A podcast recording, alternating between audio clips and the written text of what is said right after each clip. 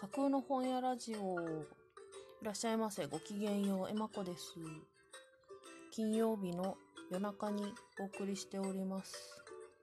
もう時間的には立派に土曜日なんですけど、私が寝るまでは今日です。セーフ。一週間が終わったなぁと思って、ちょっとほっと一息つきながら収録をしています。あの、新型コロナウイルスの影響で、半月くらい私はあの家にいなきゃいけなかったんですけど、やっぱ販売業とか、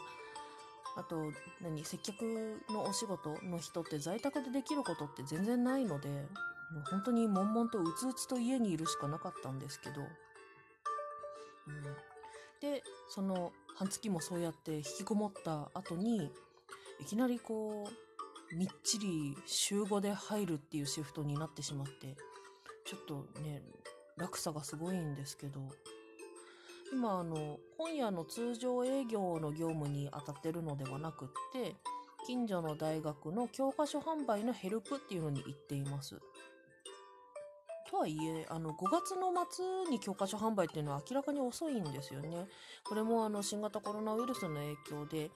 大学の方で授業を始めるスケジュールっていうのが大幅に狂ったとか、それのしわ寄せっていうのがやっぱり方々に行くんですよね。本屋でもやっぱりこの授業に合わせてこういう本を何冊みたいな指示がないと動きようがなかったりするので、何ヶ月も前から準備はしていたはずなんですけど、あの、土壇場でそれが狂うみたいなことが結構起きていて、で、今もう販売が始まっているので、買いに来た学生さんに教科書をお渡しするっていうのをやってるんですけど、そのお渡しするその場で変更を反映させていかなきゃいけないっていうことが起きていて、すごいドタバタ、カオスもカオス、大変なことになってます。で、ちょっとあの、ある専門分野に特化した研究をしてる大学さんなので、教科書として採用されてるのは一般書籍でその分野の専門書っていうものが多いんですよね。専門書ってもう単価が高いんですよ。一冊で何千円とかっていうのザラで、覚えてる中で一番高いのが一冊1万1880円っていう本がありました。あれ高いな。うん。なんかもうしれっとそこら辺にありそうな、ね、想定も凝ってるでもない普通の本なんですけど内容が高いんでしょうね。そういうのを何冊も何冊も買わなきゃいけない生徒さんが結構いるので、一人で7万とか8万とか教科書代だけでかかるみたいな生徒さん結構いらっしゃいますね。うん、そういう大きいお金を扱う、さすがにね、このレベルの金額っていうのは普通に本屋のレジやってたらなかなかお目にかからないので、うん、ちょっとそういう意味でも緊張はします。ただ、あの、今やってるのは大学ですけど、昔、あの、高校の教科書の販売っていうのも何回もやったことがあって、教科書販売ってどこで、なんか、どういう学校のものを扱ってても、どうしてもカオスにはなりますよねっていうのが今の素直な感想です。やっぱ今回のカオスっていうのはすごいイレギュラーもイレギュラーな状況だと思うので、まさかね、こんなウイルスで自粛生活に突入みたいな前例のないことに自分が生きてる間になるとは誰も思わなかったであろう。そういうね、本当にみんな手探り状態でやってるようなとこがありますね。だからこう満足にご提供できてないような感じっていうのも正直あるんですけど、でもまあ、ね、自分の未来にこう希望を持って目を輝かせてやってくる学生さんにこの場でできることはしてあげたいなという気持ちで頑張っています。はい。で、教科書の中には、あのー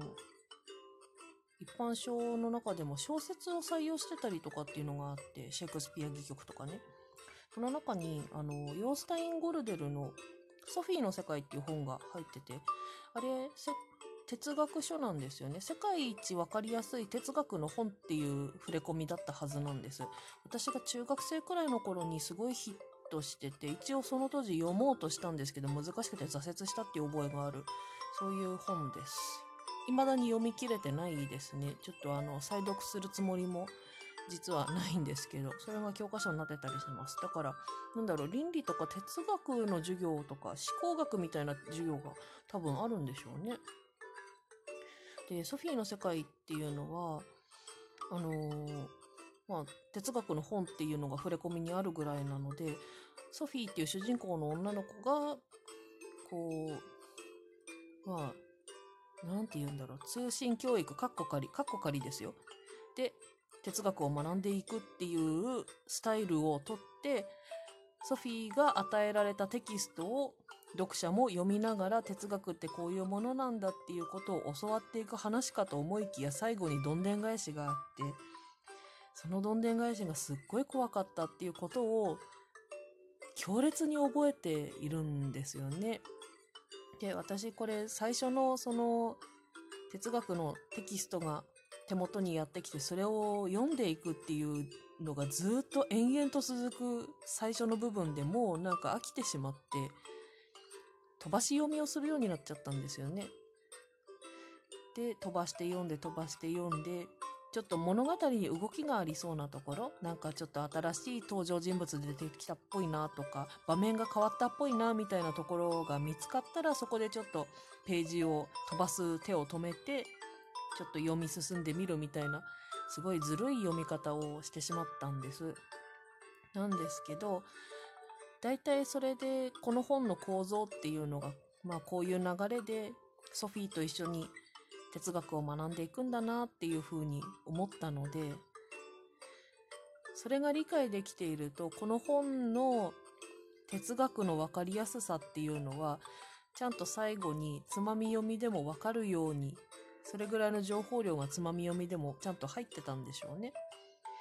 それで、どんでん返しのところで、ああ、なるほど、こういうことだったんだっていうのが、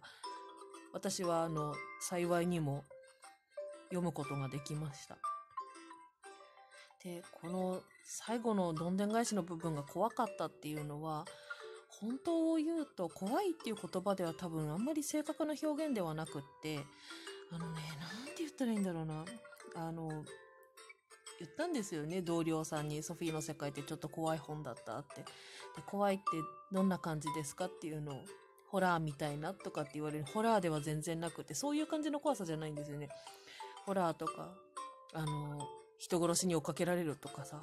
化け物が出てくるとか、ヒグマに襲われるとか、そういうのじゃ全然ないんですよ。ちょっとスプラッターみたいなのとか、ああいうんではなくって、なんか、なんですかね、自分という存在に対する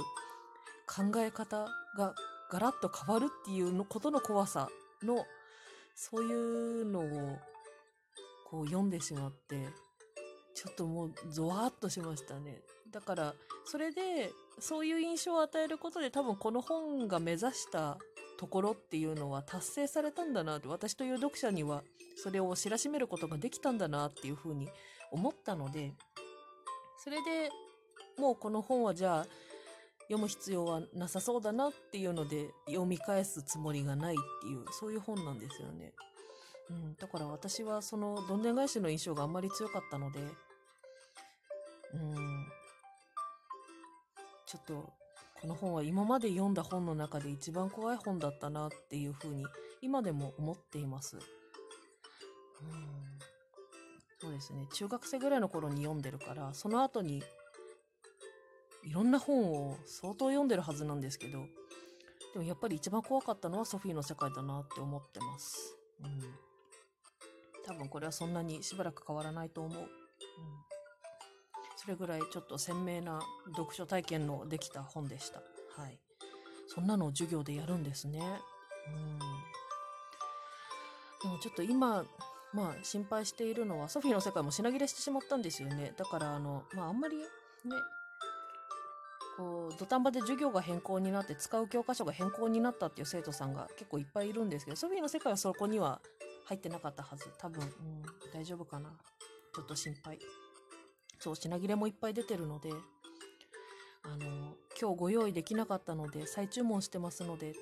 届いたらまたお渡ししますねっていうような説明をしなきゃいけなくって、もうね、その場でやらなきゃいけないこと、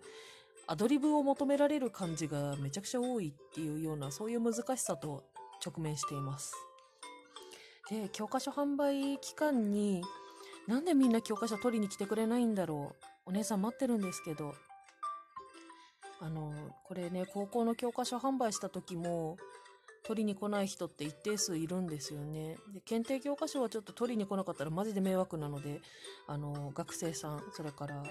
教科書を使うご予定のあるお子さんの親御さん、あの、頼みます。期間中に来い。お願いします。あの、本屋は面と向かって言えないので、ここで言うけれど。そう、あの、本屋で在庫が余るとすごい困る種類の本だったりとかするんですよね、教科書ってね。利益が少ないんですよ、普通の本より。よろしくお願いいたします。でも、あの、何百人っていう人数を迎え撃たなきゃいけないわけですよね、こっちはレジで。で、そのうちの3分の1来たかどうかで、あと1週間の期間なんですよね、教科書販売。それで、え、残りの3分の2が一気に最終日ぐらいになだれ込んでくるんじゃないのって思ったらもうそれが今怖くて仕方がない。なんでみんな最初のうちに来てくれないの？明日があるさって感じ？困る。